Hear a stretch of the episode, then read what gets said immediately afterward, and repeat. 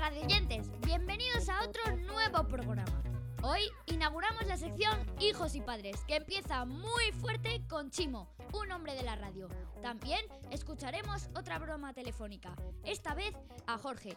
Y por último, la opinión de Javier González. Esperamos que os guste.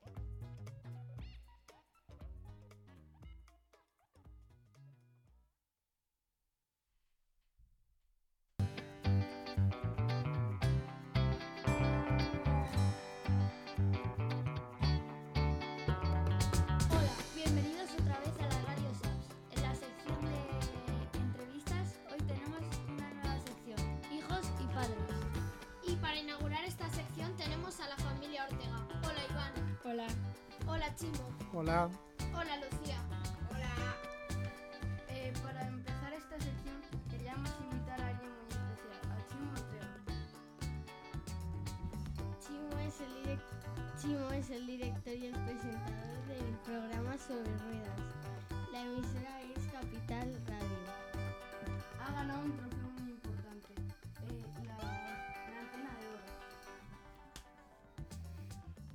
bueno, vamos a empezar con la sección. ¿Qué representa para ti recibir este premio? pues la verdad es que es muy importante porque un premio así que te dan tus compañeros, además, que tú no te presentas, te eligen, es un premio muy importante, tanto por la radio, para la emisora, como para uno mismo. Y es un premio al trabajo, porque es un premio muy curioso. Tú no presentas un, la mayoría de los premios en prensa, tú presentas un trabajo que has hecho y te dan el premio no. Este no. Este es la Federación de Radio y Televisión la que te va siguiendo y de repente decide que tu trayectoria merece un premio y que ha llegado el momento de dártelo. Y es un premio que normalmente te dan una vez en la vida, con lo cual es un privilegio tenerlo ya. ¿Qué haces en tu trabajo? Uf, en mi trabajo hago muchas cosas. Eh, aunque no lo creáis, en la radio se escribe mucho, con lo cual, eh, y se lee mucho. Eh, mi trabajo principal es, o el que más se ve, es presentar el programa. ¿vale? Para eso, igual que hacéis vosotros, requiere un trabajo de producción. Es decir, primero tienes que ver de qué quieres hablar, llamar a los invitados, pedirles que vengan a tu programa, ver de qué quieren ellos hablar también para estudiar un poco sus empresas su- o si es una institución o un ministerio, pues eh, aprender lo que han hecho en los últimos meses o en los últimos tiempos para poderles hacer una entrevista que tenga fundamento, que, que sea, que aporte algo al oyente. Eh, esa es una parte. Luego, estar delante del micrófono, que es muy divertido, eso es divertidísimo, es lo más divertido del trabajo. Y luego, por supuesto, ahora el periodismo tiene una gran, una gran implicación las redes sociales e Internet, con lo cual tenemos que subir todo eso a Internet para que los podcasts se puedan escuchar y puedan, y puedan oírnos, no solo cuando lo hacemos, sino en cualquier momento. Porque es importante que para las personas que escuchen la radio ¿Es muy importante para las personas escuchar la radio? Pues mira, te diré que sí. Te diré que es muy importante. De hecho, la radio es un medio que, que se sigue escuchando igual que hace años. A lo mejor los periódicos se leen menos, a lo mejor eh, ha cambiado un poco la forma de comunicar, pero la radio se sigue escuchando. ¿Cuántas veces os montáis en el coche vosotros y ponen la radio? ¿Verdad? Aunque sea música, pero la radio siempre nos acompaña. La radio es un medio que acompaña y que además tiene una ventaja. Cuando pasan cosas, la radio es el medio más inmediato. Eh, enseguida pones la radio y te enteras de lo que está pasando. ¿Que alguna vez habéis visto a vuestros padres poner la radio cuando ha pasado algo para ver qué estaba pasando? Bueno, pues eso es la radio. La radio es contar la noticia en el momento. ¿Qué es lo que más te gusta de tu trabajo? Este rato. a mí lo que más me gusta de mi trabajo es estar delante del micrófono. Eh, eso se nota, además, cuando a alguien le gusta estar delante del micrófono, eh, en la radio tenemos una frase que es sonreír al micrófono. Cuando tú sonríes al micrófono, parece la sonrisa no se ve, bueno, pues escucha. La gente se da cuenta de que tú te lo estás pasando bien. Y eso es muy, muy, muy importante.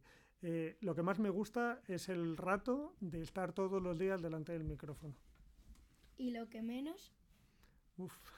Lo que menos es que cuando vas progresando en esta profesión, como en todas, cada vez eh, llevamos una empresa entre unos cuantos, que es Capital Radio, entonces eh, quizá lo que menos sea el trabajo de gestión. Eh, todos los periodistas acabamos teniendo un trabajo de gestión, va casi implícito en nuestro trabajo, pero quizás sea lo menos divertido. ¿Qué es la gestión? Pues organizar la empresa, eh, ver qué tiene que hacer cada uno, esas cosas que con el tiempo te van cayendo esas responsabilidades y quizás sea lo que menos me gusta, porque lo que más me gusta es ser periodista. ¿Qué le recomendarías a un niño que quiera ser periodista radiofónico? Primero que le guste mucho, que se lo pase muy bien que disfrute, que disfrute con lo que hace. Eh, y luego, varias cosas. Para ser periodista en general, no radiofónico, lo que hay que tener es cultura, mucha cultura.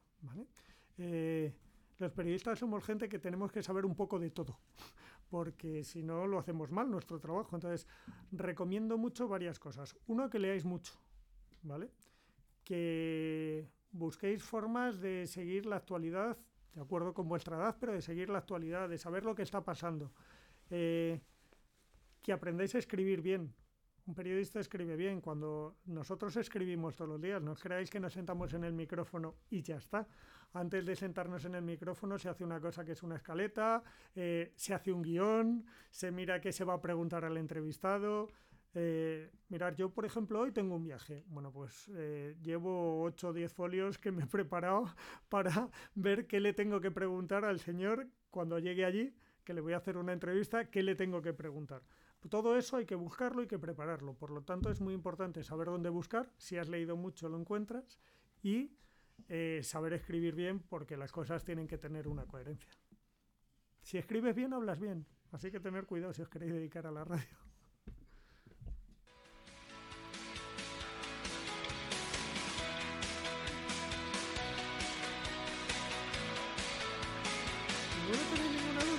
En Capital Radio, Motor sobre Ruedas, con Chimo Ortega. ¿Ven? Eso nunca le pasa a un periodista. Un periodista siempre se queda con dudas. ¿Sabéis por qué se acaban las entrevistas en la radio? Pues tenemos un reloj. Hay enfrente siempre. O sea, siempre enfrente cuando estás presentando tienes un reloj y te han dicho a qué hora tienes que acabar. Y además, el, que, el técnico, que es lo que está haciendo ahora Juan, te está diciendo por los cascos, tenemos una línea que solo oímos el técnico y nosotros por los cascos, ¿vale? Además de lo que se oye, solo hay una línea que oímos nosotros. Y entonces el técnico te está diciendo, eh, te quedan dos minutos. No te pases. A 56.30 tienes que acabar en punto. Entonces, el problema es que siempre nos quedamos sin tiempo. Siempre tenemos que cortar las entrevistas antes de lo que nos gustaría. Siempre se nos hacen cortas. Bueno, Chimo, ha sido maravilloso tenerte aquí. Eh, tener también a, tu hijo Iván, que se ha preparado eh, una entrevista bastante currada. Eh, chicos, yo también le preguntaría algo. Hemos visto antes que aparece en una foto con algo en la cabeza. ¿No, os habéis fijado? ¿Por qué? Un casco, pues te voy a contar. Cuando nos hicimos las últimas fotos para la radio, es algo que cambiamos siempre en la web porque no puede estar siempre igual, decidimos hacernos fotos con algo que estuviera unido a lo que hacíamos. ¿vale? Somos un poco gandarros, también hay que decirlo. No todo es seriedad en el trabajo. Y, y yo decidí hacerme una foto con un casco y unas gafas y unos guantes porque sobre ruedas, eh, las motos también van sobre ruedas. Y escribís los guiones, pero los escribís cuando ya ha llegado No. la persona que vais a entrevistar o el día de antes. No, siempre antes.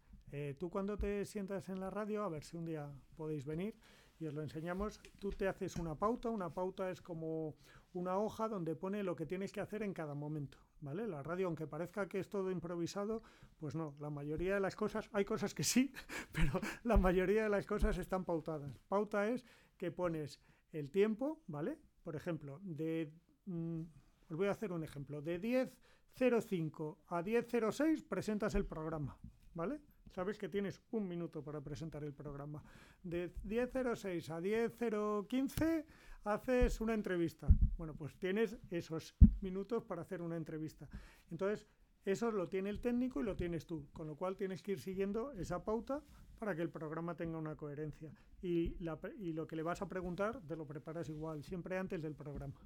Pues muchas gracias por venir, Chimo, Iván, Lucía, y hasta la próxima.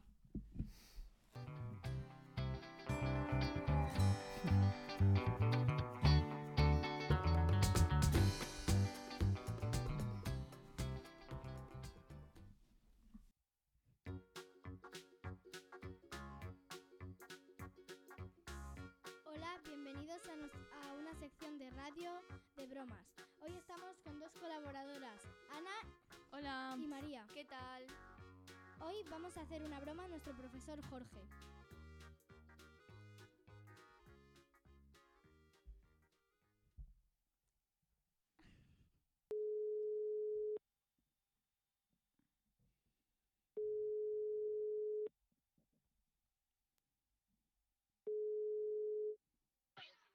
Hola, buenas tardes. Hola, buenas tardes. Soy el departamento amarillo. Corre, corre, que te pillo. Le informamos que este mes le subiremos la cuota a 20 euros. Si quieres más información, le paso con el departamento azul. Buenas tardes, soy el Departamento Azul, corre corre hasta Estambul. Informamos de que le vamos a subir la cuota a 30 euros. Si quiere más información, le paso con el Departamento Rojo. Buenas tardes, soy el Departamento Rojo. Corre, corre, que te cojo. Le informamos que le vamos a subir 40 euros a su cuota de este mes. Si quiere más información, le paso con el Departamento Amarillo. Hola, buenas tardes de nuevo. Soy el departamento amarillo. Corre, corre, que te pillo. Le informamos que este mes subiremos la cuota a 50 euros. Si quieres más información, le paso con el departamento azul. Buenas tardes, soy el Departamento Azul, corre corre hasta, hasta Estambul. Le informamos de que le vamos a subir la cuota a 60 euros. Si quiere más información, le paso con el Departamento Rojo. Buenas tardes, soy el Departamento Rojo. Corre, corre, que te cojo. Le informamos que le vamos a subir 70 euros a su cuota de este mes. Si quiere más información, pásese por el taller de radio porque esto... ¡Esto es una broma! Ay, qué caído. Yo pensaba que me van a subir la cuota de verdad. Jorge, no nos bajes nota. Bueno, queremos! Se- ¡Te queremos, se- Jorge! y yo quiero a vosotros, pero no me subáis la cuota, por favor. Jorge, ¿sabías que eran nosotras? Aquí no. No, no, no. Ah, que yo- Eh, habéis, ca- habéis cambiado un montón la voz. Pero, Jorge, yo soy ¿verdad? del departamento amarillo. Yo, y a mí no se me notaba la voz, ¿eh? No, no, y además es que como hablabais tan despacito, pues se entendía perfectamente. Sí. Una videollamada. Videollamada. Bueno, gracias por llamarme. Un saludo. ¡Hasta luego! Adiós.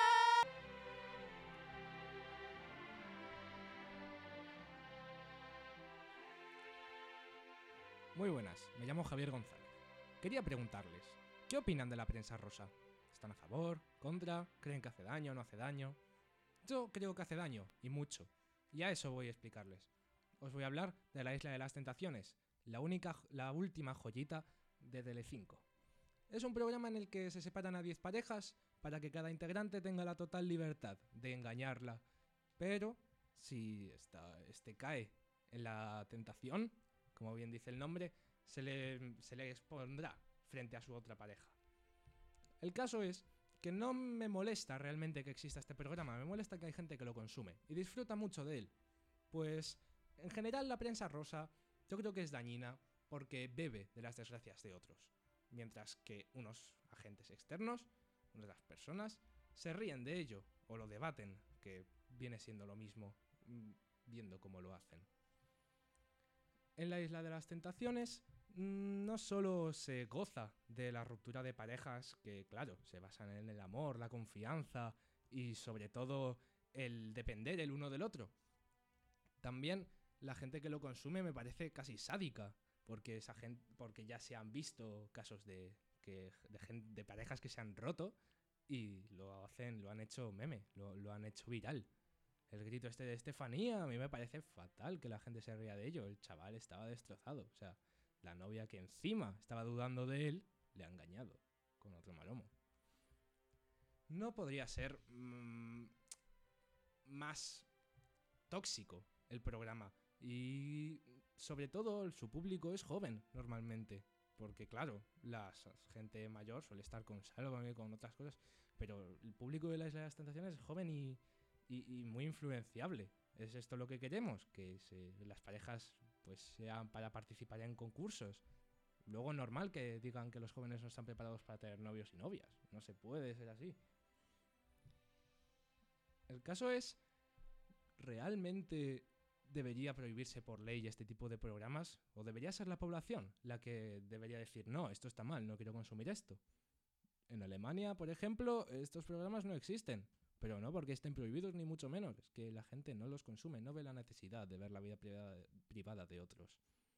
Y también qué vacío tienes que estar tú como persona para consumir eso diariamente y que sea prácticamente lo que te llene durante el día. ¿No deberías reflexionar un poco si realmente consumes este programa? Quizás deberían replantearse muchas cosas. Pero yo estoy aquí como mero observador y solo para dar mi opinión. Muchas gracias por escucharme, soy Javier González. Buenas tardes.